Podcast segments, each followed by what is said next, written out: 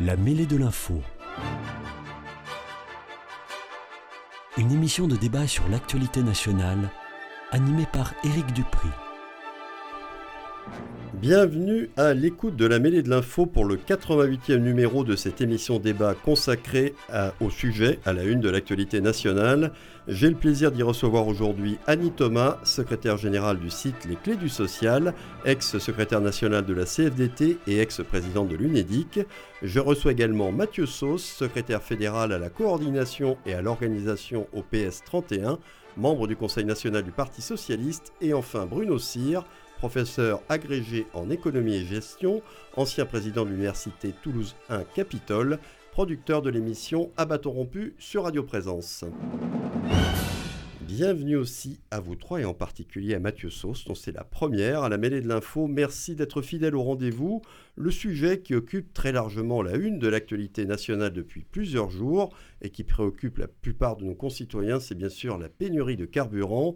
Le mouvement de grève se poursuit chez les salariés des raffineries Total Energy et en partie chez ceux d'Esso Exxon Mobil. La situation reste donc très problématique, surtout dans les grandes métropoles. Alors que l'inquiétude grandit pour de nombreux professionnels et que les tensions montent dans un pays déjà fortement touché par la crise énergétique, Elisabeth Borne a annoncé mardi la réquisition de membres du personnel pour le déblocage des dépôts de carburant du groupe Esso Exxon Mobil. De son côté, hier, Emmanuel Macron a espéré que la distribution de carburant reviendrait à la normale dans la semaine qui vient. Par le dialogue social tout d'abord, il a parlé aussi de réquisition, bon on va y revenir, quoi qu'il en soit. Et ce sera ma première question. Malgré les conséquences sur l'économie et le quotidien des Français, considérez-vous que les revendications salariales des grévistes sont légitimes et que leur action de blocage des dépôts de carburant est la seule efficace pour y parvenir? Annie Thomas, en tant qu'ancienne syndicaliste, euh, votre avis va nous être précieux pour lancer notre discussion.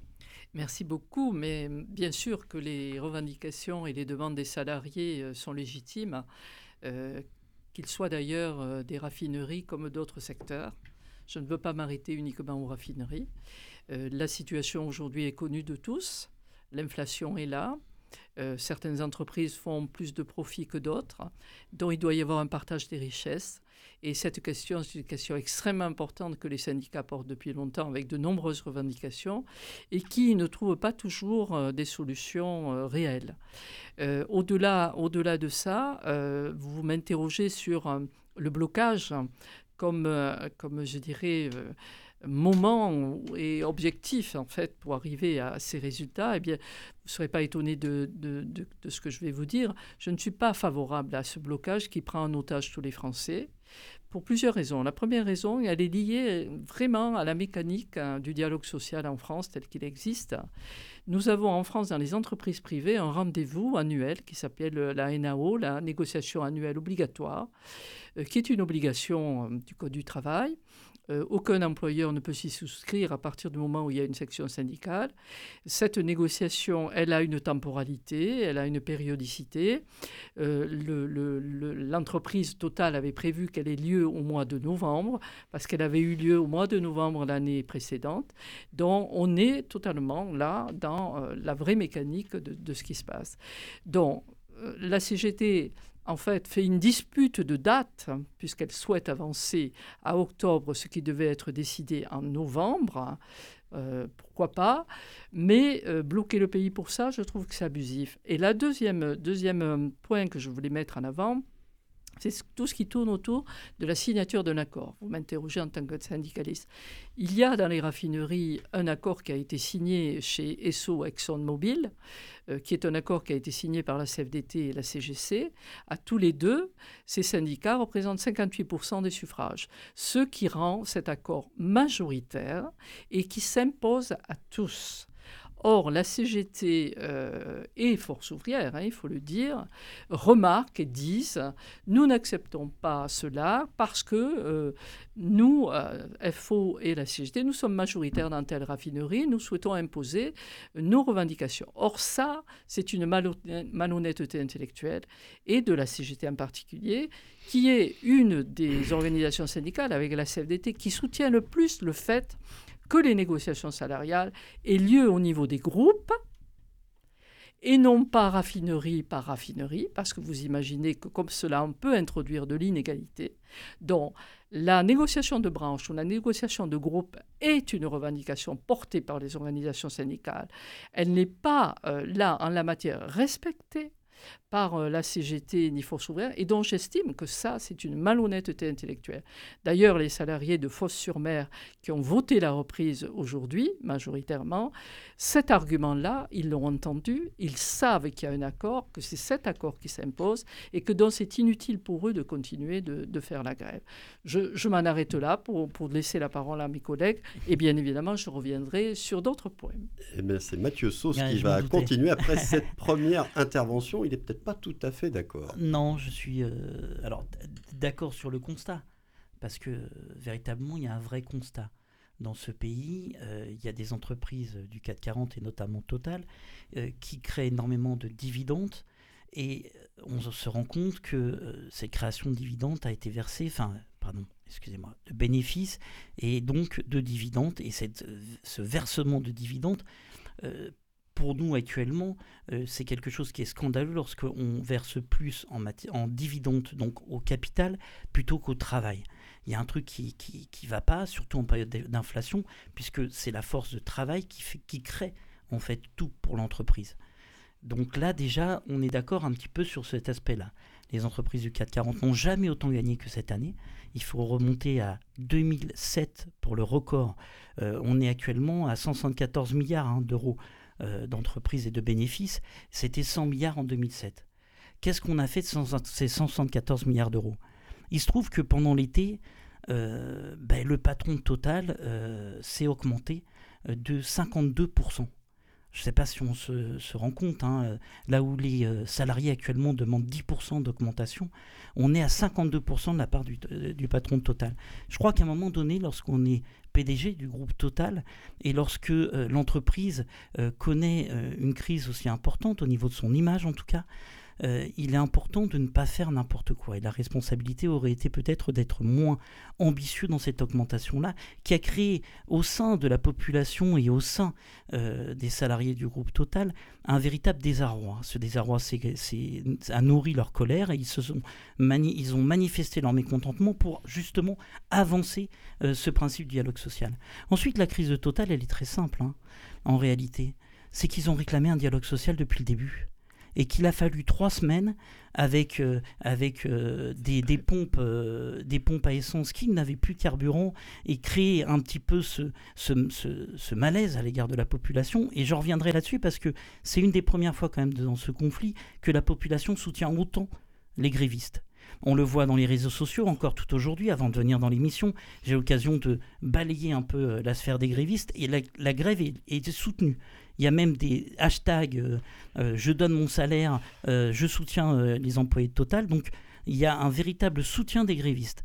Donc il a fallu attendre trois semaines, une période où on est passé par la réquisition pour que le dialogue social au sein de Total puisse se mettre, euh, euh, se mettre en œuvre, puisque en réalité, ce qui a déclenché la reprise du travail, je pardon, excusez-moi, je, je, vous avais, je vous avais pas coupé. Si, si on peut au moins se respecter au début. Vous ne pourrez pas monopoliser la parole non plus, parce que non, je vais aller très vite. Et je parle autant que autant que vous. Il n'y a pas, il y a aucune difficulté. Et oui, oui, je respecterai.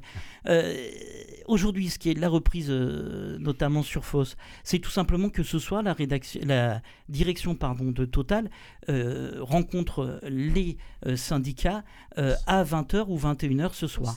Donc il y a une reprise du dialogue social et syndical. Alors je suis d'accord avec vous qu'il y avait une période de NAO, que je ne crois pas euh, que euh, cette période de, NAO euh, aurait pu, elle aurait pu très bien être anticipée et avancée au regard de l'inflation qui touche le pays, au regard de la, de la, de la situation des salariés du groupe Total. Ensuite, il y a eu quand même quelques mesquineries, notamment sur le don, soi-disant, d'un revenu moyen qui était calculé, qui était un peu une nébuleuse et qui donnait des salaires astronomiques aux salariés de Total. Ça a été un peu rectifié depuis et on est sur des, sur des, sur des salaires qui sont tout à fait normaux pour des, pour des gens qualifiés, euh, euh, etc. Donc je laisse la parole à M. Cyr parce qu'il s'impatiente et je suis respectueux du temps de parole de chacun. arrive en contradiction. J'ai vu passer un sondage hier qui disait plutôt c'était 3 Français sur 10 qui soutenaient l'action des grévistes. Alors vous me direz c'est pas rien, mais c'est pas la majorité. Bruno Cyr. Oui, bon, moi évidemment j'ai pas du tout la même lecture de ce, de ce phénomène que, que, que mon prédécesseur et, et, un peu aussi que, que, la première intervention. Moi, j'ai une lecture un peu différente et, et je viens d'entendre des contre-vérités. Euh, mais ça, ça, ne m'étonne pas, c'est la langue de bois d'un parti politique. Et je trouve que c'est ce qui est agaçant avec les partis politiques, c'est qu'ils vous déversent un discours toujours le même, formaté, avec des contre-vérités qu'ils assènent comme si c'était... Eh ben, par exemple, qu'il y a une majorité de Français qui soutiennent. Je ne sais pas vous avez vu ça, mais moi j'ai vu des chiffres qui disent exactement le contraire. Je vous invite à regarder la télévision. Oui, oui, non, mais hein. vous avez toujours de bons arguments. Non, mais non, enfin, non, mais moi je vais être très objectif sur l'affaire. Oui, oui, d'accord. Donc écoutez, vous m'avez pas, je vous ai pas coupé la parole. Merci de ne pas le laisser. Euh, par exemple aussi que euh, c'est pas bien de donner de l'argent, de, des dividendes aux actionnaires. Alors moi je voudrais rappeler quelque chose ça, hein. et qu'il n'y avait que, le travail qui crée. Bon, Allez, laissez terminer Bruno aussi, parce que sinon on va pas y arriver. Euh, donc euh, je, je, voudrais rétablir quelques vérités sur le fonctionnement d'une entreprise. Le fonctionnement d'une entreprise, c'est trois acteurs qui interagissent. Le premier, qui est à l'origine de tout, c'est le client. Hein, le client. Or, dans cette affaire, prenons l'exemple des clients de Total, ils ont quand même été servis au passage, parce que Total est la seule entreprise qui a fait des baisses importantes de, euh, au prix de vente, et tous les Français le savent bien, puisque tous ils se sont mis à faire la queue. Donc voilà. Ce qui a d'ailleurs fois commencé à poser des problèmes à, ce moment-là. La, deuxième, le deuxième acteur, euh, évidemment, c'est les salariés et, les salariés ont le droit de, manifester, etc. Mais les salariés de Total ne sont pas les plus malheureux de la Terre. Parce que c'est vrai qu'il y a peut-être des chiffres qui ont été un peu approximatifs, mais enfin, les salariés des raffineries, en moyenne, les chiffres attestés, si on sort les cadres supérieurs, ils sont à plus de 4 000 euros par mois. C'est faux. Non, c'est faux. Je sais, pour vous, Non, non, non, mais c'est pas Ils avaient dit 5 000 au début, ils l'ont rectifié. Non, non, c'est 3 000 euros bruts. Non, non, non, c'est plus que ça. ça. A été, ça a été corrigé, les feuilles de paye ont été données. Non, fois, non, non, le PS a toujours des chiffres. Mais non, c'est pas les chiffres du PS, c'est ce qui a été révélé par BFM aujourd'hui. On ne peut pas accuser BFM d'être au PS. Euh, oh, euh, bon, peu importe, euh, mais je pense que c'est pas les plus malheureux de la Terre, loin de là. Et troisième point et troisième acteur important, ce sont les actionnaires. Mais on présente toujours les actionnaires, et ça c'est typique des, des gens du Parti socialiste notamment ou des gens de la NUPES aujourd'hui, les actionnaires, c'est quelques méchants, euh, quelques-uns méchants qui se partagent les magots. C'est qui les actionnaires? C'est les retraités. Est-ce que vous savez que les principaux actionnaires de Total, ce sont des milliers de retraités qui, par des fonds de pension, ont mis leurs économies dans des fonds de pension qui sont actionnaires de Total. Et qu'en fait, c'est une façon de redistribuer. Donc moi, je veux bien qu'on oublie les actionnaires, mais ne croyez pas que les actionnaires sont nécessairement des gens riches. Il y a énormément de Français qui ont des actions, et notamment des actions de Total, et qui sont bien contents d'avoir un peu des revenus. Donc il faut dire les choses comme elles sont, plutôt que de dire il y a un méchant loup, c'est l'actionnaire, il y a un gentil, c'est le salarié. C'est pas tout à fait aussi Il faut pas trop quand même caricaturer Je ne caricature pas, il y a trois acteurs. Et au milieu, il y a un management. Et le management, il doit arbitrer entre ces trois forces. Alors l'équilibre n'est pas toujours facile à trouver. D'autant moins facile à trouver qu'il y a l'État et la collectivité nationale qui demandent à une entreprise comme Total, comme elle le demande à ces grandes entreprises, alors qu'elle ne devrait même pas le faire, de suivre sa politique, de suivre sa politique sur la transition énergétique. On demande à Total aujourd'hui de faire des investissements colossaux en recherche pour développer l'électrique, pour développer l'hydrogène. On demande à Total de s'occuper d'un tas de choses qu'ils n'ont pas fait. On demande à Total de se retirer de la Russie parce que géopolitiquement ça ne convient pas, etc. Ils ont perdu énormément d'argent. Donc à un moment, cette entreprise, comme toutes les entreprises pétrolières et comme tous les producteurs de pétrole, cette entreprise par la conjoncture internationale, parce qu'il y a eu une hausse des prix euh, des matières premières qui s'est répercutée euh, inévitablement à cause du gaz, euh, des histoires de gaz, bref, tout le monde sait ça. Total s'est retrouvé à gagner beaucoup d'argent, comme les autres se sont retrouvés à gagner beaucoup d'argent. Donc c'est vrai, mais il faut voir aussi la responsabilité. Si on veut organiser la transition énergétique, on a besoin de sortir des énergies fossiles, du charbon et du pétrole. Et ça demande d'énormes investissements. Donc réjouissons-nous qu'une entreprise comme Total fasse des bénéfices et, ne, disons pas il faut super taxer. Bon. Après, il y a une vision assez égoïste, là, je trouve. Et en fait, cette vision égoïste qui est portée par la CGT principalement, euh, euh, on le voit bien, qui consiste à dire ils ont gagné de l'argent, qu'ils nous le donnent tout de suite, c'est une vision qui va empêcher Total de faire des investissements quand les autres gros producteurs, les BP, les Exxon... De... Non, mais, non, oui, très bien. ça, va empêcher Total et après on dira ah mais hmm. Total qu'est-ce que vous avez fait? Donc vous voyez, c'est pour vous dire que les choses sont un peu plus compliquées que ce que vous racontez et que je trouve que cette grève est absolument illégitime sur le plan de l'action parce que, comme ça a été fort justement dit, il y a des moments pour traiter des salaires, et je pense que Total, comme Esso et comme les grands autres pétroliers, auraient fait un effort, et ils viennent d'annoncer qu'ils vont donner, d'ailleurs, ils ont annoncé qu'ils allaient donner 4 000 et quelques à tout le monde, euros de, participation, bénéfices, etc. Donc, il y a des efforts qui sont faits, mais c'est illégitime. Et donc, si elle est illégitime, pourquoi est-ce qu'elle est portée par M. Martinez et tous ses copains? Parce qu'il y a monsieur derrière Mélenchon qui a dit il faut faire la révolution en automne. Hein, et Madame Rousseau qui en a rajouté une bonne couche, mais ils l'ont dit, c'est pas moi qui l'ai inventé. Je voulais, je non, mais vous l'avez pas entendu. Parce que c'est caricatural au Non, mais c'est caricatural parce que vous, vous l'avez pas été peut-être. Donc, non, non, ça, il y a une, y a une volonté de déstabiliser le pays qui est très nette dans cette partie de la gauche qui n'a pas accepté de ne pas être élu aux dernières présidentielles et de se retrouver derrière l'extrême droite, même Madame Le Pen en particulier.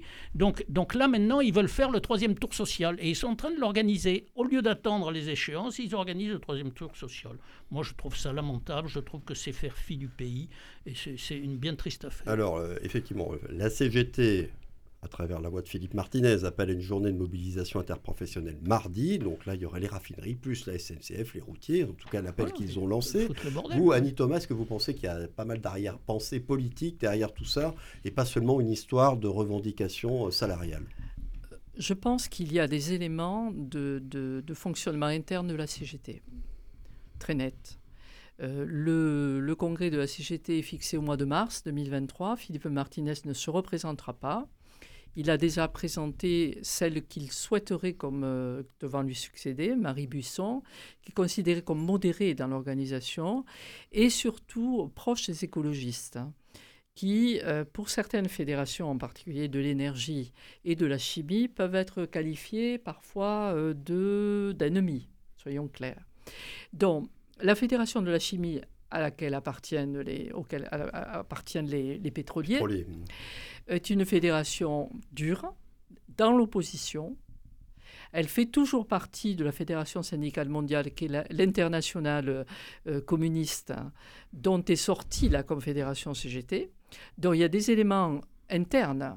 La Fédération de la chimie veut peser euh, par rapport à la prochaine direction de la CGT. Donc c'est très ennuyeux. Je suis très inquiète. Je suis très inquiète pour par rapport à là où veut aller la CGT, parce que c'est un recul par rapport à ce qui s'est passé ces dernières années. D'autant plus que j'entends cette petite musique, moi aussi, de nouvelles grèves euh, dans les transports, évidemment là où la CGT a des bastions, et surtout dans l'énergie, et en premier lieu dans euh, l'énergie nucléaire. Donc je suis très inquiète. Oui, parce qu'il y a ça, effectivement. Je suis très hein, inquiète, euh, parce que c'est un arrière-plan, en fait, dans, dans une guerre entre l'Ukraine, enfin entre la Russie et l'Ukraine.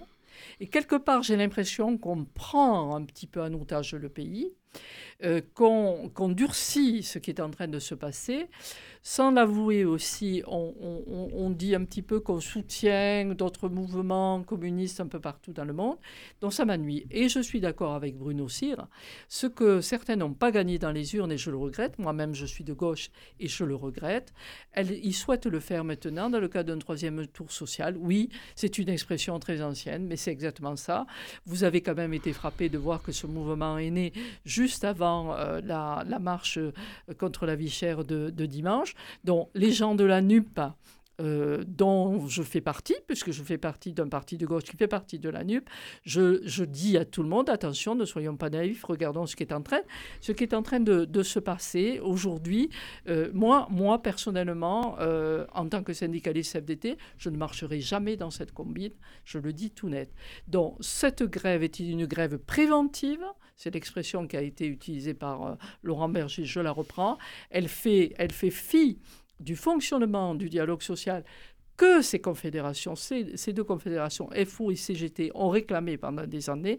Donc on est obligé de s'interroger sur ce qui est en train de se passer.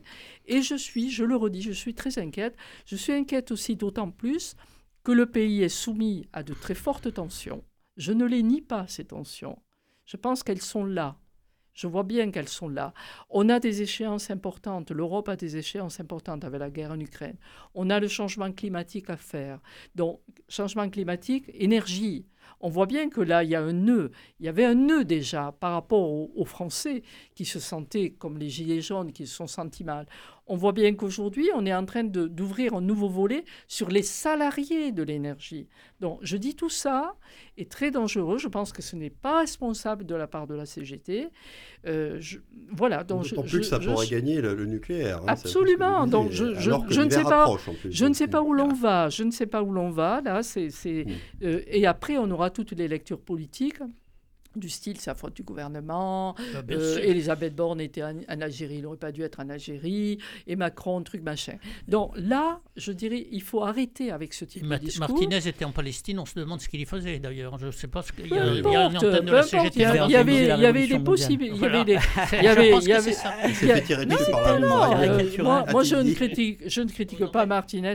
Il y a des problèmes sociaux en, en Palestine. Euh, la, la, la CGT fait partie de la CES et de la CSI. On a des relations avec les syndicats palestiniens. Ça me semble normal. Je dirais là, il y a, pas, pour moi, il n'y a, y a pas de problème.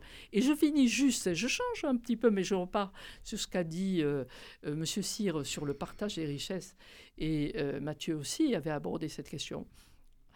Moi, j'ai toujours été très basique en la matière dans mon syndicat. Euh, je réclame un partage à un tiers. Il y a trois acteurs. Euh, là, vous l'avez dit, les salariés, Les actionnaires. les actionnaires, et je rajoute moi l'investissement. Attention, c'est ça mes trois acteurs. C'est-à-dire qu'il faut qu'il y ait une partie de la richesse partie. Non, non. Les actionnaires, c'est du capital qui leur est versé. Ouais, c'est pas. pareil. L'investissement, c'est une partie pour ouvrir des usines, faire euh, marcher Non, de vous nouvelles dire le machines. capital. Non, non, non, non. non, non. Le- L'entreprise produit de la richesse. Cette richesse, pour moi, devrait être séparée en trois. Un tiers pour le salarié, un tiers pour l'investissement, Ah. l'investissement, l'investissement, ouais. la recherche, investissement, voilà, voilà, et un tiers pour les dividendes. Et, et je vais peut-être vous surprendre, mais ça existe dans une entreprise en France. Ne riez pas, Mathieu. Il y a une entreprise en France qui met ça en œuvre. C'est chez Dassault. Dassault. Hmm. Vous le saviez. Chez Oui. Dassault, et c'est encore le cas, c'est le créateur hein, de Dassault qui a mis ça en place. C'est un système qui fonctionne très bien. Franchement, ça n'empêche pas Dassault d'être une très grande entreprise dans le monde. On est d'accord, on n'est pas d'accord avec ce qu'ils font. Il y a des salariés, moi je les respecte, euh, et certains sont à la CGT, d'autres à la CFDT, d'autres à FO, peu importe. Et ce système fonctionne. Moi je pense qu'on devrait être beaucoup plus simple, et ça nous éviterait les questions ou les disputes qu'on a pu entendre autour de cette table. Alors, Mathieu Sauce, après tout ce qui Ouais, vient d'être dit, ouais, vous ouais. Là, j'ai le droit à un temps de parole un peu plus long parce Ah que bah non. j'ai deux intervenants contre moi. Non, non, non, Non, c'est- pas vrai. Je ne suis pas contre vous. non plus, hein. Non, Je ne non, suis pardon, pas pardon, contre vous. Je corrige, Ni excusez-moi. contre M. Cyr, d'ailleurs, on a Non, c'est Et, pas et c'est pas là. euh, C'est pas très grave. C'est pas là le, procès nom Moi, de je la suis CGT. contre personne, je corrige. Ce que je voulais dire, c'est que euh, il y a des faits. Il faut être factuel dans la vie. et Il ne faut pas être non plus dans des postures caricaturales ou autres. Euh, Il y a l'Assemblée nationale. On ne peut pas dire quand même que ça soit une entité très révolutionnaire, l'Assemblée nationale. Il s'est passé un acte euh, assez historique. Et, j'en reviendrai, euh, reviens. L'Assemblée nationale, mercredi soir, qu'est-ce qui s'est passé à l'hémicycle du Palais Bourbon?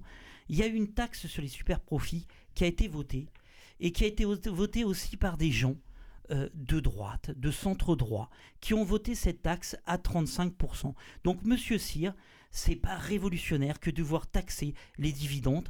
Euh, c'est pas quelque Non, chose euh, d'extrêmement révolutionnaire. Les super profits, c'est pas les dividendes. Ah, c'est les super profits là, hein, qui sont Oui, taxés. non, mais les dividendes, Pardon, c'est autre mercredi soir. Oui. Et je crois, et c'est pour ça d'ailleurs que, que vous en avez parlé, parce que vous avez entendu la petite musique de l'été, qui est une musique totalement légitime, soutenue par 60% des Français, hein, par ailleurs. hein. Les sondages le prouvent. hein. Quoi Euh, donc vous voyez, sondage euh, réalisé par, euh, par, par euh, UFPost sur la taxation des super profits. Je crois qu'il est logique, lorsqu'une ça, ça a entreprise a le été en difficulté pendant le Covid, l'État français était derrière. Euh, et, et c'est normal. Pas On n'a pas, on a, on pas, on n'a pas euh, trouvé ça euh, anormal que l'État français pousse derrière les entreprises du 440 et derrière toutes les entreprises, d'ailleurs PME, PMI, euh, pour pouvoir résister à cette vague de Covid. Parce que c'était important d'avoir un État fort derrière pour pouvoir ben, tenir un peu euh, l'économie. de la même chose. Et bien, hein. lorsque ça va mieux, il est un peu logique qu'on retrouve un peu euh, le versement. Moi, je suis totalement d'accord avec vous. Un tiers, un tiers, un tiers. Ça me paraît euh, quelque chose de raisonnable, de responsable. Je ne suis pas contre le fait euh, de ne pas verser des dividendes aux, aux actionnaires, parce qu'ils ont un rôle dans l'entreprise. En effet, ils produisent le capital et, Et ils puis- permettent d'apporter le capital.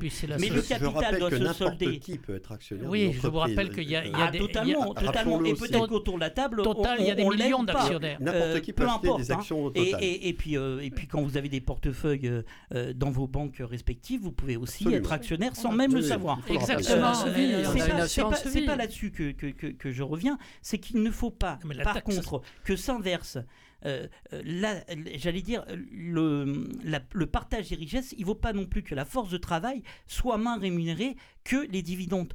Et on est actuellement, et c'est ce qui pose problème, on est dans un moment où il y a un- une inflation terrible dans le pays et où les revenus n'augmentent pas en termes d'inflation. Donc pourquoi est-ce qu'ils n'augmentent pas? Alors que dans le même temps, au niveau des dividendes, on n'a jamais autant versé que cette année. Donc il y a peut-être un, un réajustement et une justice sociale à retrouver euh, une, pour avoir un modèle relativement vertueux et juste et permettre à chacun de s'en tirer. Et je crois qu'autour de la je- table, non, mais on je, n'est vous, pas... je vous réponds, je Moi, suis je- d'accord sincèrement, avec moi, ça. je suis pas- d'accord je avec ça, c'est un problème de dialogue social d'entreprise. voilà. Euh, euh, ce que je n'accepte pas, moi, ce que je ne comprends pas, c'est que avec la CGT et maintenant avec FO, malheureusement, ils bloquent avant de Voilà. commencer à discuter. Pourquoi ils bloquent Alors, Oh, non, Posez-vous la pourquoi ils question, bloquent alors, Parce que ils Pourquoi sont. Posez-vous que- la question? Eh bien, je vais vous répondre. Je vais Moi, vous je crois qu'ils bloquent. Ah non, mais vous vous avez vu, pas que je vous ils ont bloqué. Non, non, attendez, juste un, tro- un truc parce que j'ai pas interrompu. J'ai été très sympa, j'ai pas interrompu. Même Non, parfois. vous des posez une allez-y, question. allez-y. Au fait. Le, le blocage s'est soldé par quoi? Il y a 6% d'augmentation de plus là qui ont été tout de suite décrétés euh, par Total. On peut le dire. Est-ce qu'on peut quand même reconnaître ça C'est un Oui, fait, Ils les auraient eu par le dialogue social. Ils, les- ils sont à mais 6%, ils, demandent les- 10. Donc il Il y a peut-être encore un ajustement. il les Il les avait, il les avait. En tout cas, ça a été annoncé là. Et on peut pas, on peut pas. alors. Non, Mais on peut pas Vous, dire qu'il n'y a pas de. mouvement qui a, qui Mais bien sûr. qu'il Bien sûr. ne l'aurait pas Mais Vous m'avez posé une question. Vous m'avez posé une question, je vous réponds en deux minutes et je vous réponds à travers la doctrine sociale de l'Église.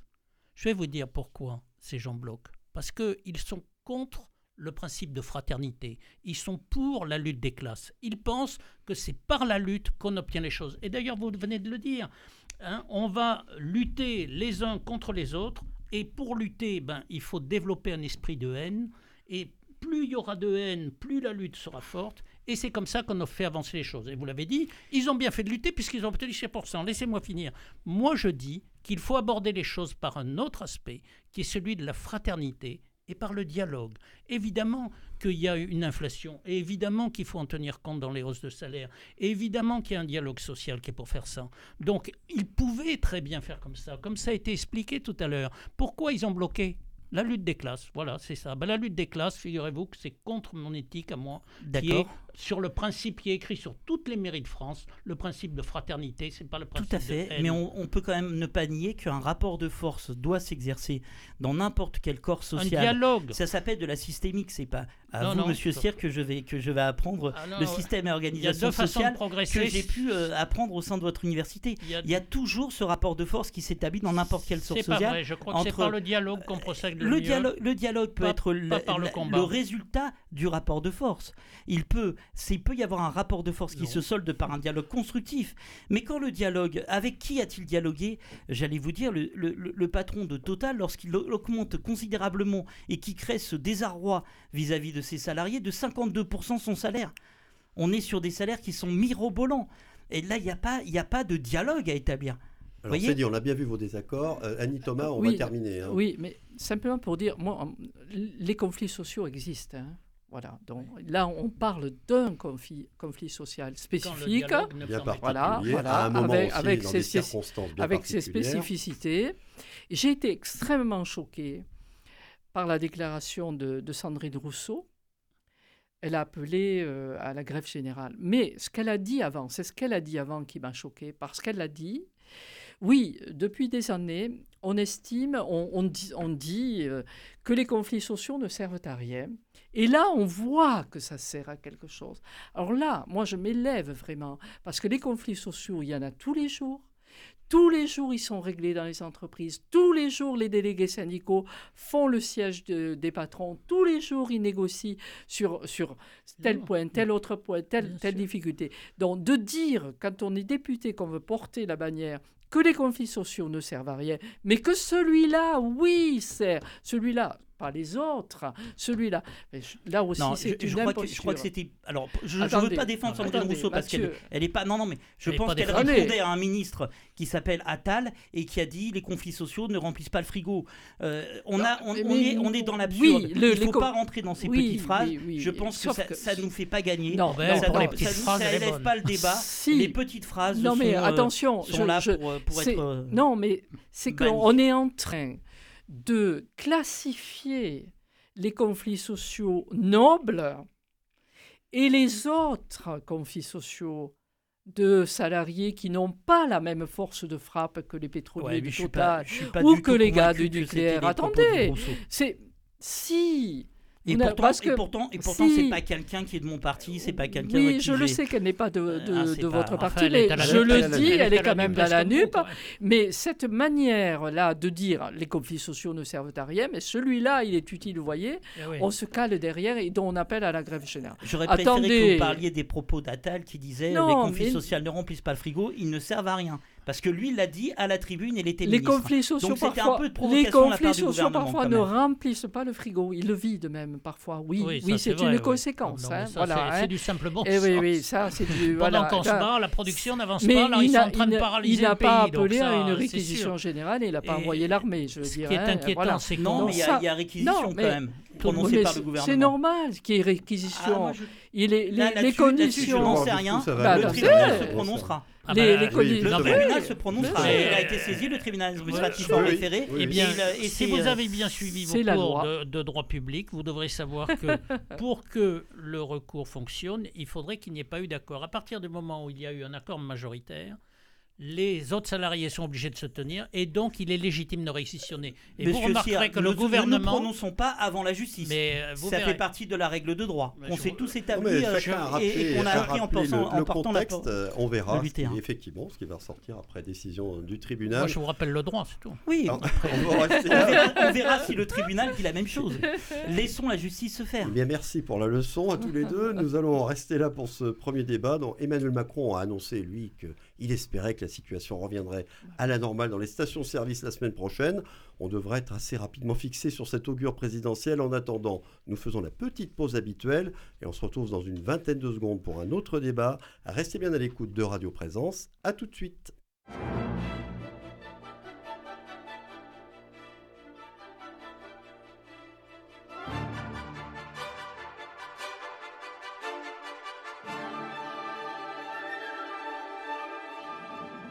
La mêlée de l'info, Éric Dupri.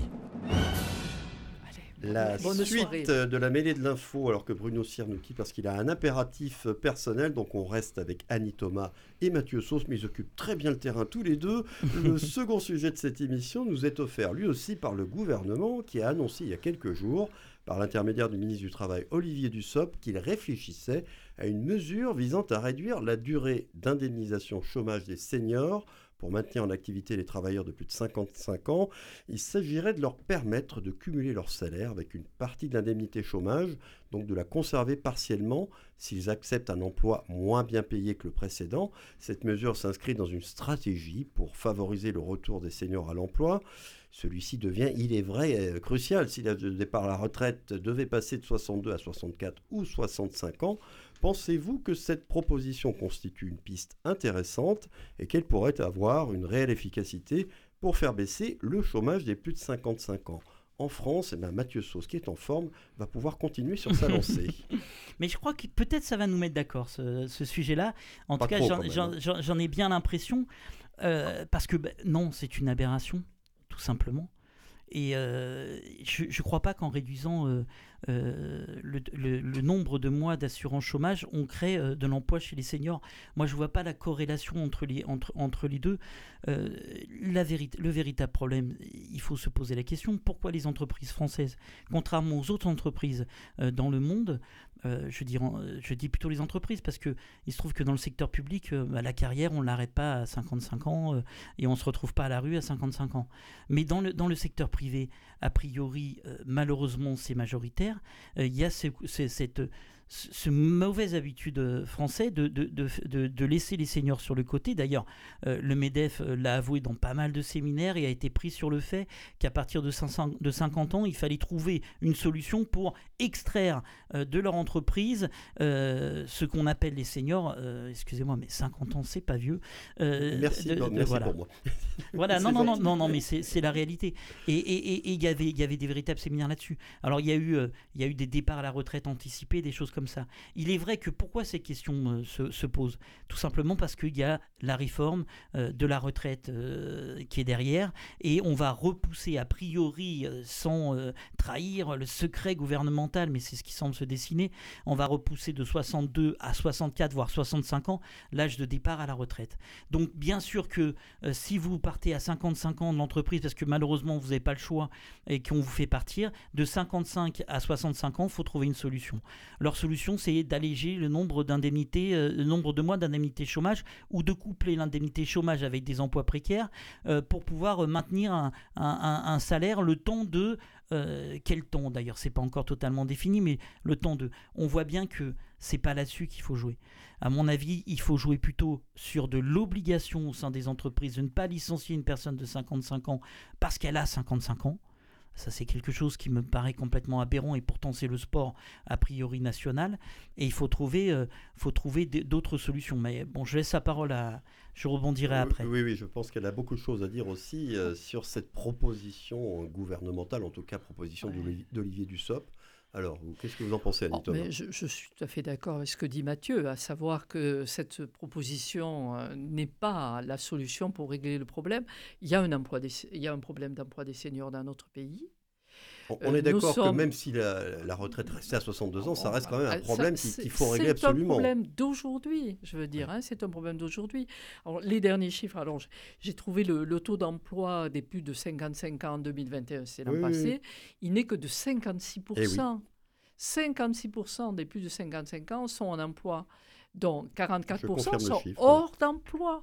Donc ils sont soit ils ont pris une retraite euh, parce que hein, voilà il y a eu des, plans sociaux qui les ont fait partir, soit ils sont euh, à l'assurance chômage parce qu'ils ont dû ne pas tomber dans la précarité, soit ils sont dans la précarité, soit ils sont dans des systèmes aussi de, handicap hein, par rapport au handicap personnel. Donc, euh, vous avez raison de dire que ce, problème est au carrefour des deux gros dossiers de, sociaux d'aujourd'hui, à la fois la, réforme de l'assurance chômage, mais au-delà de l'assurance chômage, je dirais la volonté d'aller vers le plein emploi, que je souscris à cette volonté du gouvernement, je pense que c'est une bonne volonté, et la question des retraites.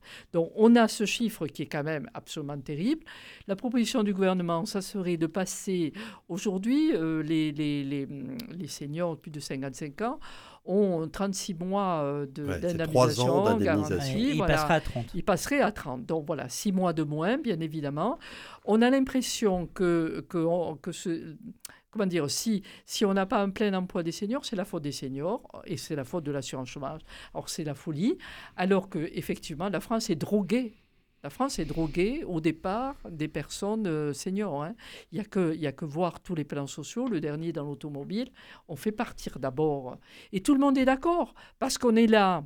Les organisations syndicales elles-mêmes, moi je le dis, hein, j'ai conseillé des sections et qui me disaient, mais tu comprends, c'est cette solution que tout le monde plébiscite plutôt que de faire partir les jeunes. Les plus âgés, ah, ils vont avoir une somme, enfin il y a tout ce que tu Oui, peux parce qu'il y a des négociations qui permettent de partir avec tout, euh, voilà, une donc, petite, en une fait, petite ou une grosse enveloppe. Bon, ça dépend. Il y a un des- des accord, je dirais, Mm. entre les, les organisations et syndicales et, et- et les entreprises. hein. Donc, je rappelle aussi, le gouvernement le sait, mais peut-être pas nos auditeurs, que 40% des chômeurs ne sont pas indemnisés. Ils sont bien hors sûr. du système de l'unité. Donc, qu'on fasse ce qu'on veut avec, euh, avec euh, euh, ceux qui sont indemnisés, je veux dire, ça ne va pas résoudre le problème de tous de, des autres demandeurs d'emploi. Alors, les propositions, je dirais, elles peuvent être très variées hein, pour ramener justement les demandeurs d'emploi sur le marché du travail et, et- et en mettant d'abord la responsabilité du côté des entreprises. Il faut regarder ce qui se passe du côté des entreprises, c'est leur responsabilité à eux. Donc, il y a beaucoup de points qui sont liés à des fins de carrière dans des métiers pénibles. Il faut, il faut arrêter de nier que, que ça n'existe pas. Euh, dans, dans le dossier des retraites, on va la voir. La CFDT réclame depuis très longtemps euh, qu'on Des qu'on régimes spécifiques. ben, qu'on qu'on tienne compte de la pénibilité, que le, le fait qu'on on soit dans un métier pénible ou, ou un, un- un secteur pénible accélère le départ à la retraite. Je pense que on a essayé de faire une forme de reconnaissance avec des index, des critères qui étaient un peu une usine à gaz qui n'a pas fonctionné, mais malgré tout, il faut revenir sur ça. Le droit à la reconversion, je dirais que J'étais très satisfaite des rendez-vous euh, de santé euh, qui ont été votés euh, dans le budget, le, le PLFSS, le budget de la sécurité sociale. Je ne sais pas si vous avez vu ça. Pour moi, c'est très intéressant. Il y a trois rendez-vous santé qui sont garantis aux Français, dont le dernier à 25 ans, voilà, 35 ans, 45 ans. Donc ce rendez-vous de 45 ans, à mon avis, pour sa santé, devrait aussi être couplé par un rendez-vous reconversion, euh, santé au travail, confort au travail, volonté de changer. Vous voyez, je pense que si on invente un petit peu, parfois pour certaines personnes à cinq- à 50 ans ou 55 ans, il n'y a aucun problème, soyons clairs. Les cadres, il n'y a pas trop de problèmes. hein. A priori, non. Ah a priori, soyons Oui, clairs. mais pour autant, Donc, ils subissent aussi hein, Ah, euh, le sûr, phénomène euh, sûr, du euh, licenciement à 55 Ah, ans sûr. Après, ça il y a, il y a existe. bien une sûr. espèce de stress, crainte. euh, oui, le, ça- le droit à la formation aussi. On sait très bien que dans les systèmes, euh, dans les entreprises, à plus de 55 ans, vous n'avez plus droit aux formations, bien évidemment, et donc aux nouvelles techniques, enfin, tout ce cas. Le, le- le gouvernement avait évoqué aussi un index comme l'index égalité professionnelle. Je le vois très difficile à faire. Un homme est un homme, un homme et une femme est une femme. Ça, c'est facile à contrôler. Mais vous êtes on ne senior. sait plus trop. Oui, mais oui, au-delà de la plaisanterie, Eric. Euh, Il y a certaines entreprises qui sont de jeunes entreprises avec de jeunes technologies. Là, vous n'avez que des jeunes. C'est difficile de dire il va falloir faire rentrer sous une forme de quota des personnes plus âgées qui ne possèdent pas toujours. Oui. Mais dans d'autres secteurs, à l'inverse, c'est les jeunes qui ne sont pas là. Donc, par exemple, les métiers du soin et les métiers de, de la santé. On a un problème de jeunes qui rentrent ou qui restent. Mais Parce qu'ils rentrent et Et souvent, ils partent. Oui. Ils vont pas au bout. et- Oui, oui. Ils partent. Je partage pleinement. Ça, je là, partage pleinement. Mais on a aussi ce problème, notamment sur les métiers de la santé, de re- et on, on retombe un petit peu toujours euh, sur, sur le, le nerf de la guerre, mais c'est comment, euh, comment les rendre attractifs. Et malheureusement, euh, dans ces métiers-là, euh, le Covid en tout cas a révélé les choses et a montré euh, le, malaise de l'hôpital de l'hôpital et des cliniques de et, des- et métiers du soin. Aujourd'hui, on a un double problème. Vous avez raison, Mathieu. C'est-à-dire que les, les gens plus âgés partent, mais les jeunes qui rentrent parce qu'ils ont la vocation, parce qu'ils aiment ce métier, ne restent pas. Voilà. Donc, euh, et arrêtons de nous, de nous voiler la face. C'est pas que le problème des seniors, c'est un problème d'attractivité des métiers, c'est un problème de pénibilité, de reconnaissance. On parlait tout à l'heure des rémunérations. Pardonnez-moi de faire la comparaison, mais même si un pétrolier ne gagne que 4 000 euros par mois, 3 à peu 000 près, oui, brut. Non, mais Entre 3 000 et 4 000. ça a été, Allez, ça a été totalement. Euh, c'est 2005 Tout net, le hein. monde signe là. Toutes Oui, les je- aides, je- toutes les le aides tout ménagères, toutes les aides pour, euh, soignantes, toutes 3 les 000 euros bruts par infirmières, tout le monde signe, Mathieu. Attention, ce qu'on est en train de dire là. hein. Et, les, et les petits artisans qui gagnent 1500 euros par oui. mois. Et les agriculteurs. et Et les agriculteurs. Tout le monde signe. Si tous les Français pouvaient gagner trois- entre 3 000 et 4 000 euros, Il n'y aura plus beaucoup de mouvements sociaux. hein. alors je finis. euh, je finis, Oui, oui, oui, Eric. allez-y, allez-y. Je vous donne la parole. Par contre, Eric, moi, je suis opposé aux exonérations euh, de cotisations sociales. Alors voilà, c'était une des c'est- ah propositions du SOPT aussi, euh, non, Olivier alors Dussopt, pardon, Là, monsieur le on ministre, a, proposé notre ça aussi. propre tombe. on est en train de mettre à mal le modèle social français. Pour les entreprises. On dit à tout le monde, ah, tu vas gagner un peu plus. Et c'est vrai que les, les salariés sont d'accord avec ça.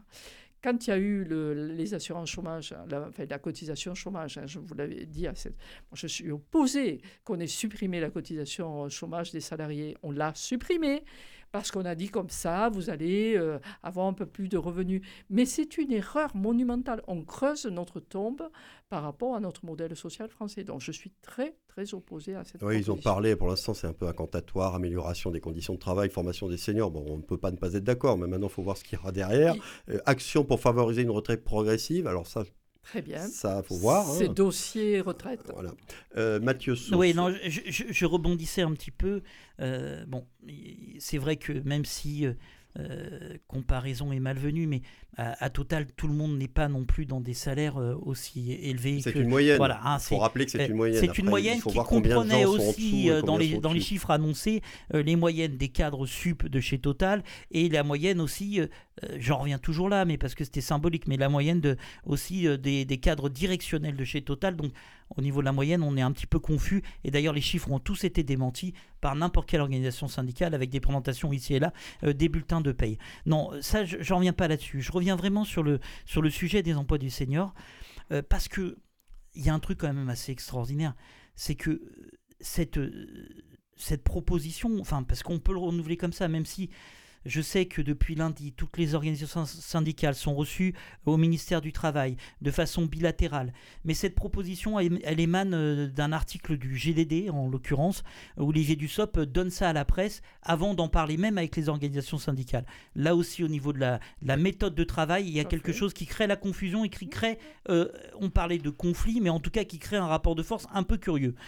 Euh, et par ailleurs, le, le- je, je vous assure, hein, le MEDEF n'y croyait pas. C'est quelque chose qui au MEDEF n'avait jamais été envisagé. Ils étaient plutôt dans l'idée aïe, on va se faire taper sur les doigts sur l'emploi des seniors, on va nous obliger à conserver euh, les, seniors parce qu'il y, a des- moyens hein, coercitifs tout simplement hein, de conserver les seniors. Euh, c'est d'interdire le licenciement des personnes de plus de 55 ans sans des raisons très précises euh, qui correspondent à un texte de loi classique du droit du travail. Il- il- voilà, il y a quelque chose qui peut se faire et qui peut s'établir et qui se comprendrait en plus au regard peut-être, euh, parce que ça sera encore une lutte, hein, malheureusement, Monsieur Cyr est parti, mais peut-être euh, parce qu'il risque d'y avoir cet allongement euh, de la durée de travail. Donc, donc il y avait, il y avait cette, cette possibilité-là, et c'est pas du tout ce qui a été envisagé par le gouvernement. Donc tout ça laisse à penser qu'il y a quand même la création d'un climat qui est pas qui est pas qui est véritablement pas bon. On en revient toujours à la même chose. Ce, ce climat crée la désespérance, le désarroi, et malheureusement se concrétise parfois euh, sur le terrain euh, euh, par des situations euh, un petit peu de tension. Euh, vous le voilà, vous le regrettez. Moi-même, je préférerais qu'on agisse différemment. Annie Thomas, vous pensez aussi que ce genre de proposition ne va finalement ne faire qu'accroître les tensions et puis Ça, ça accroît. et, et ça les accro- craintes de- oui. des seniors de perdre Bien leur sûr, emploi et sûr. de ne jamais retrouver une activité Ah, ah, et en plus de ouais. perdre dans la durée d'indemnisation. Si vous voulez, moi, moi j'ai été président de l'UNEDIC, donc c'est vrai que j'ai rencontré plusieurs fois, évidemment, beaucoup de chômeurs, de collectifs de, de chômeurs. La- la- L'assurance chômage, c'est- une bouée, c'est une protection, c'est un parapluie. Donc, si on commence à, à- à- à- à percer une bouée, euh, on crée de l'inquiétude chez des personnes qui sont déjà très déstabilisées. Je veux dire, elles sont très déstabilisées. Euh, elles- elles- soit elles sont concernées, soit elles pensent qu'elles pourraient être concernées. Je veux dire, l'inquiétude, Oui, c'est ce voilà. une forme de climat, voilà. Quand on voit autour de soi Voilà, des gens donc qui- il y a un climat. Et puis bon, là aussi, M. Sos a raison de le dire, on ne respecte pas la mécanique là, du dialogue social, du paritarisme. Je veux dire, c'est les partenaires sociaux qui gèrent l'UNEDIC, c'est à eux de définir les paramètres de, de l'indemnisation dans une négociation qui doit aboutir à une convention. Si les partenaires sociaux n'arrivent pas à obtenir un accord, le gouvernement prend la main. Ça, c'est la loi. On est d'accord, tout le monde comprend ça. Mais là, et on n'a même pas essayé, on n'a même pas commencé. Donc, voilà, c'est de la confusion à tous les niveaux, à tous les étages. Et c'est pas très bon puisque dans le même temps, il y a l'assurance chômage qui est en train d'être débattue aussi euh, au sein de l'Assemblée nationale de l'hémicycle.